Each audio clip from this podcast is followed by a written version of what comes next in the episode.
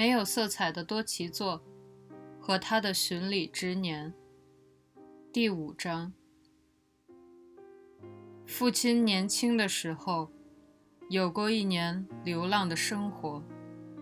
灰田开始说道：“事情发生在一九六零年代末，正值大学里纷争乱斗的暴风雨刮得正猛烈的时候，同时。”这又是反主流文化的热潮最盛的时期。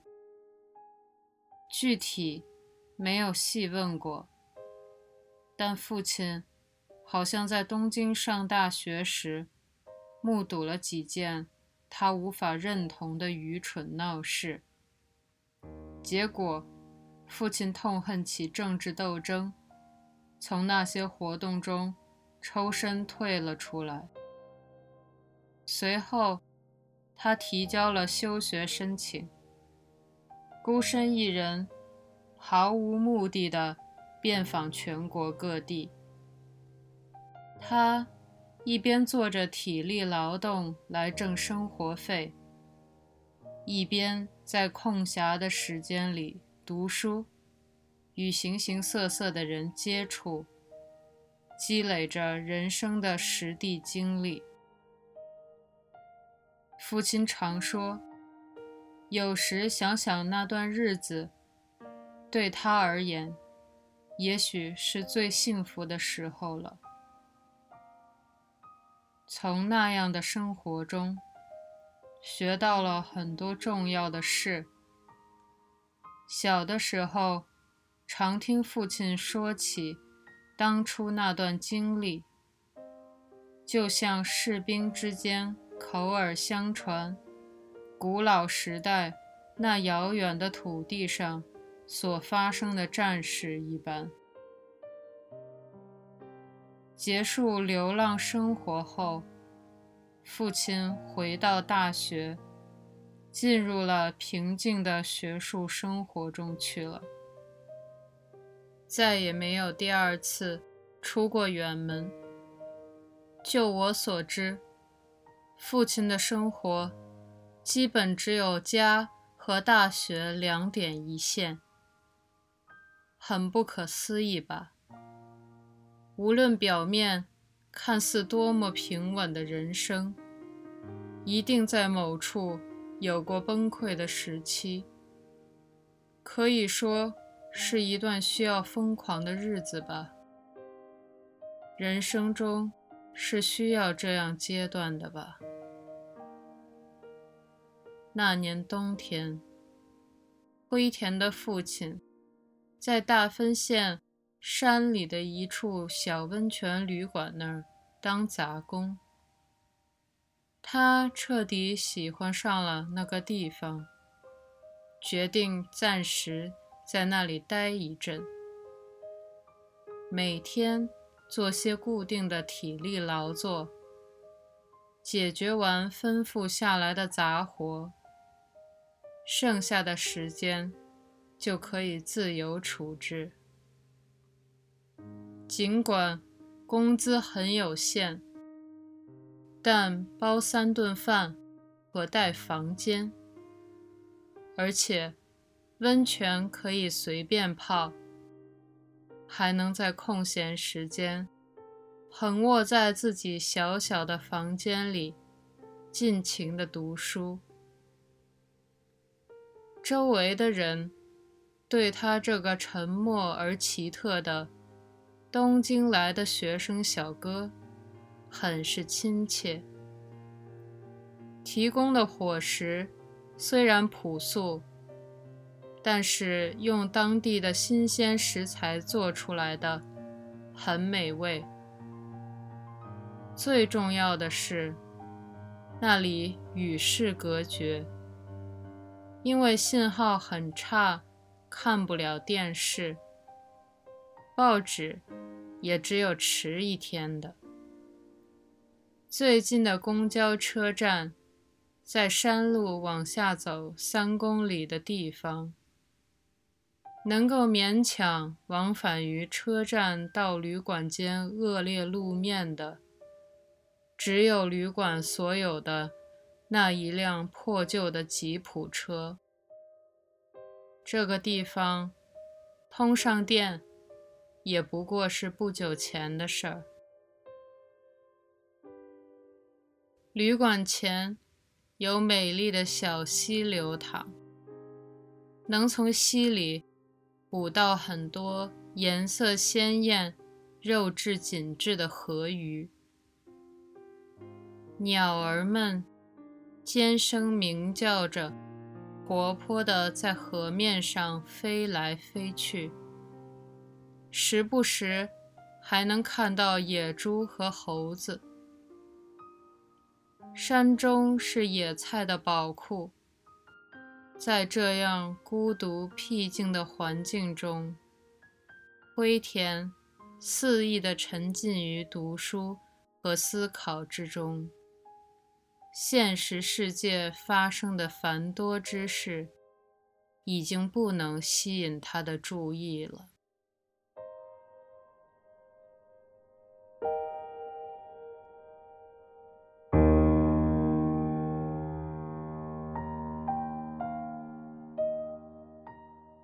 住在这家旅馆里，过了两个月的时候，他和一个投宿的客人说了话。这是一个看上去四十多岁的男人，个子高，且手脚细长，头发很短，额头的地方有些秃了。他戴着副金属框架的眼镜，头的形状像刚生的蛋那样圆滑。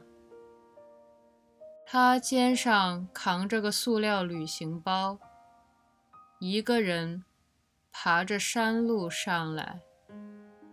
一个礼拜前住进了旅馆，外出的时候打扮。一直是穿皮夹克、蓝色牛仔裤和工装靴。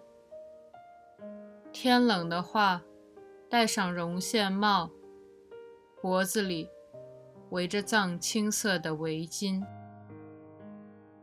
他的名字叫绿川，至少他在登记簿上留的是这个名字，和东京都。小金井式的住址一起，性格像是一丝不苟的。每天上午把前一天的账用现金结掉。这个自称绿川的男人什么也不做，只要有空就去泡露天的温泉。他去附近的山里散步，或是在暖炉里埋头读着带来的文库本小说。晚上，一个人正正好好喝上两盒热了的酒，不多也不少。他的沉默不输于灰田。除了必要的情况之外，不和任何人说话。旅馆的人因为习惯了这一路的客人，倒也不怎么在意。